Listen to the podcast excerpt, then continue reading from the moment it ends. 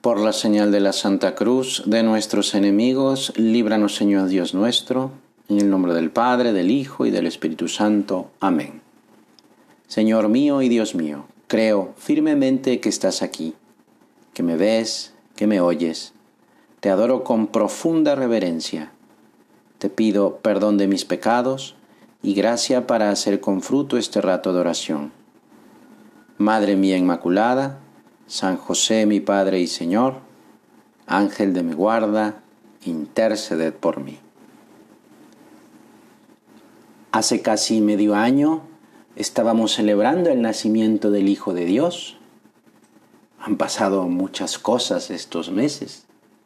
Pero, bueno, la Virgen María y San José, que habían ido a Belén por órdenes de las autoridades y no habían encontrado un lugar para pasar la noche, Solo encontraron una cueva destinada para resguardar los animales de la noche. Y es ahí donde nace Jesús, el Salvador, el Mesías esperado, para salvarnos del pecado. La Virgen tiene en sus brazos a su Hijo recién nacido. Ahora vamos a entrar tú y yo al pesebre. Vamos a hacerlo en silencio para no despertar al niño José, que es muy bueno, nos ha dejado entrar para poder adorar a Jesús antes de que lleguen los pastores.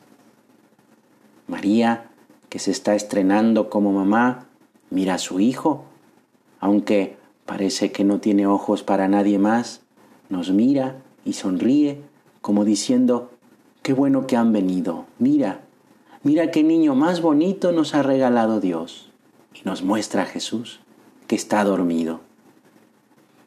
Dios que está dormido, como pidiendo permiso para entrar en la historia de los hombres, queriendo entrar sin hacer mucho ruido para no molestar.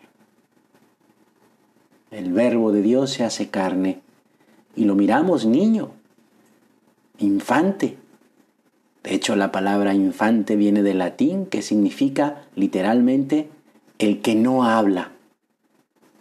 La palabra de Dios que no sabe hablar, el silencio de Dios que nos invita a mirarlo, a contemplarlo, a admirarlo, a adorarlo.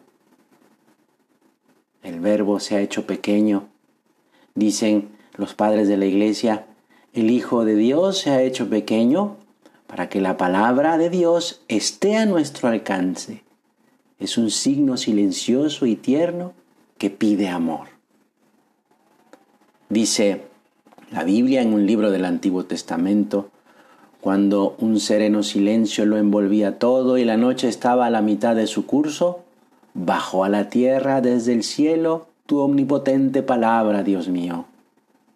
Así llegó Jesús, la palabra de Dios, en el silencio de la noche y también en el silencio de la noche nos ha salvado, pues Jesús resucitó en la madrugada del domingo de resurrección. Isaías, un profeta también del Antiguo Testamento, había dicho sobre esto, en el silencio y en la esperanza residirá tu fortaleza. Y San José María lo aplicaba en los momentos de dificultad o problemas. Es necesario callar y confiar en Dios. Y también Benedicto XVI lo decía de esta manera, las circunstancias difíciles son misteriosamente abrazadas por la ternura de Dios. Y el Papa Francisco dice, poco a poco hay que permitir que la alegría de la fe comience a despertarse como una secreta pero firme confianza aún en medio de las peores angustias. El silencio, qué importante es, porque en el silencio se respira paz, humildad, descanso, serenidad e incluso eficacia en el trabajo, porque permite ese silencio interior. Hacen falta tiempos de silencio interior, también decía San José María y también la Madre Teresa de Calcuta. Decía, Dios habla en el silencio del corazón. El fruto de ese silencio es la oración. El fruto de la oración es la fe. El fruto de la fe es el amor.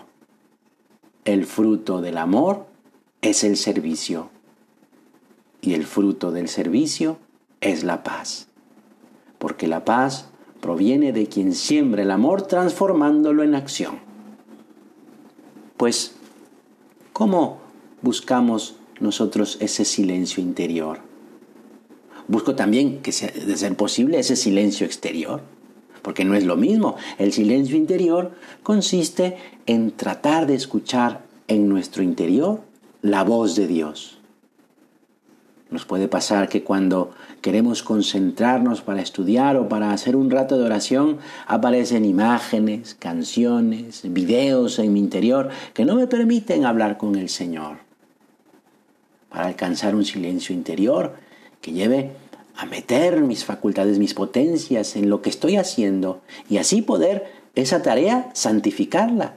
Pero es preciso ejercitarnos en guardar los sentidos y esto se aplica de modo especial cuando uso pues, los recursos informáticos que debo emplear con moderación, con medida.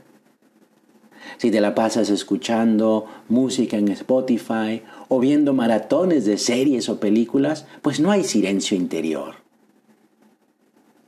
Escucha. Eso que estoy cantando, ¿qué dice? igual y no te has dado cuenta y tal vez sea una canción que no deja nada. Por otra parte, ¿qué estoy viendo? Pon stop a la serie. Ojalá y lo que estés viendo pues no sea inmoral para empezar. Y reflexiona. ¿Por qué ha hecho esto tal o cual personaje? ¿Qué hubiera hecho yo en una situación similar? Piensa. También para conseguir ese silencio interior, lee buenos libros. Verás que son mucho mejor que cualquier serie. Seguramente te ha pasado ver un atardecer en la playa, un espectáculo que se disfruta en el silencio. No sé si viste la semana pasada la luna llena, otra maravilla para contemplar. Inténtalo. Así podrás disfrutar de la presencia de ese niño pequeño en brazos de su Madre bendita. Jesús que está en silencio, esperándonos. Dice el Papa Francisco, no se conoce al Señor sin esta costumbre de adorar, de adorar en silencio. Madre mía, acércame al niño. Prometo no hacer ruido para poder verlo y así, dormido, voy a adorarlo y a decirle con el pensamiento que quiero estar con Él toda mi vida, y que también me ayude porque a veces tengo muchos ruidos en la cabeza que me impiden escuchar su voz. Y ya en nuestros brazos, en su silencio, el niño Jesús te hablará. ¿Qué te dice? Te doy gracias, Dios mío, por los buenos propósitos, afectos e inspiraciones que me has comunicado en esta meditación. Te pido ayuda para ponerlos por obra. Madre mía Inmaculada, San José, mi Padre y Señor, Ángel de mi guarda, interceded por mí.